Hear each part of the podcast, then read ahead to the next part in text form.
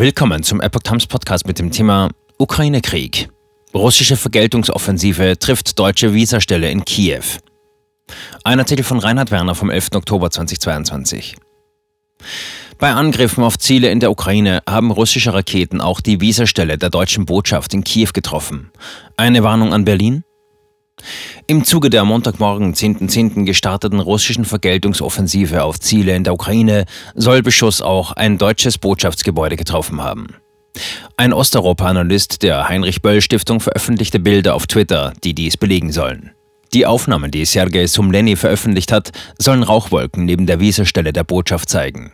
Der Stiftungsmitarbeiter teilte dazu auch die Adresse der Visastelle zur Bestätigung. Sumleni verband seinen Hinweis mit der erneuten Forderung nach Lieferung deutscher Panzer an die Ukraine. Vielleicht kann man Leopards entsenden, um die Situation auf dem Feld zu überprüfen. Die BZ berichtet, dass ein Sprecher des Auswärtigen Amtes in Berlin mittlerweile Beschädigungen an dem Gebäude bestätigt habe, in dem die deutsche Visastelle untergebracht ist. Personen seien jedoch nicht zu Schaden gekommen. Bereits seit Monaten gebe es in der Einrichtung keinen Dienstbetrieb. Während der aktuellen Offensive seien keine Mitarbeiter anwesend gewesen. Angriffe auf Infrastruktur in Kiew und anderen Städten der Ukraine. Inwieweit die deutsche diplomatische Einrichtung gezielt ins Visier genommen wurde, ist bis dato unklar. In sozialen Medien machen Spekulationen die Runde, wonach der Angriff als Warnung an Deutschland vor einer noch stärkeren Einmischung in den Ukraine-Krieg gedacht gewesen sein könnte. Allerdings gibt es bis dato keinen belastbaren Anhaltspunkt, der die Darstellung untermauern würde. In mehreren Angriffswellen hat die russische Armee seit Montagmorgen Ziele im Kernland der Ukraine angegriffen, darunter in der Hauptstadt Kiew. Wie es aus dem Kreml selbst heißt, kommen Luft-, See- und bodengestützte Präzisionslenkflugkörper großer Reichweite dabei zum Einsatz. Die Angriffe richten sich nach russischen Angaben gegen Objekte der Energieversorgung, militärische Befehlsstände und Objekte der Kommunikationsinfrastruktur der Ukraine. Ukrainische Medien melden zudem ortsweise Ausfälle von Internet, Wasserversorgung und Strom in Gebieten wie Lviv, Sumy oder Kharkiv. In Lviv und Ivano-Frankivsk brenne es in Wärmekraftwerken nach Treffen durch Lenkflugkörper. Das Wärmekraftwerk Borstin versorge den Westen der Ukraine. Zudem leite die Einrichtung Stromüberschüsse zum Export nach Slowenien, Ungarn und Rumänien weiter. Amtssitz Zelensky soll ebenfalls getroffen worden sein. Zwar sollen russischen Telegram-Informationskanälen zufolge westukrainische Gebiete kurzfristig von Polen aus notversorgt worden sein, die Leitungen seien anonymen Quellen zufolge mittlerweile jedoch gekappt. Dem ukrainischen Verteidigungsministerium zufolge sollen Stand 11.52 Uhr Ortszeit 83 von Russland abgefeuerte Lenkflugkörper, elf wichtige Infrastrukturobjekte in Kiew und acht Gebiete des Landes beschädigt haben. Das erklärte die stellvertretende Verteidigungsministerin Anna Malja mit Verweis auf den Generalstab der Ukraine sowie der ukrainische Premierminister Denis Schmygal. Angeblich soll auch der Amtssitz des ukrainischen Präsidenten Volodymyr Zelensky getroffen worden sein, berichtet der Express. Die Angriffswelle soll mindestens acht Todesopfer gefordert haben. Ukrainische Sicherheitsbehörden sollen jedoch Medienberichten zufolge in den Tagen zuvor Vorkehrungen für eine mögliche russische Offensive getroffen haben. Putin kündigt Vergeltung auch für künftige Angriffe auf Infrastruktur an.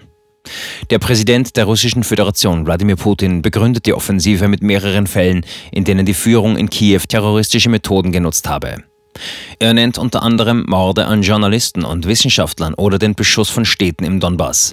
Putin wirft der Ukraine zudem Raketen- und Artillerieangriffe auf das Kernkraftwerk Saporischje und auf jenes in Kursk vor. In Kursk haben Angaben des Kremls zufolge unbekannte Terroristen mehrmals Hochspannungsstromleitungen gesprengt, die zu dem Kraftwerk verliefen. Im Ergebnis des dritten Anschlags seien gleich drei Leitungen dieser Art zu Schaden gekommen. Außerdem habe es einen Sabotageversuch an der Erdgasexportleitung Turkstream gegeben. Den Erkenntnissen des Vorsitzenden des russischen Ermittlungskomitees Alexander Bastrikin zufolge hätten sich hinsichtlich der Urheberschaft Verdachtsmomente gegen die ukrainische Führung erhärtet.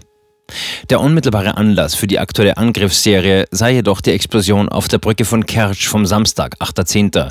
In einer öffentlichen Erklärung äußerte Putin, Verbrechen dieser Art ohne Antwort zu belassen, ist mittlerweile schlicht unmöglich.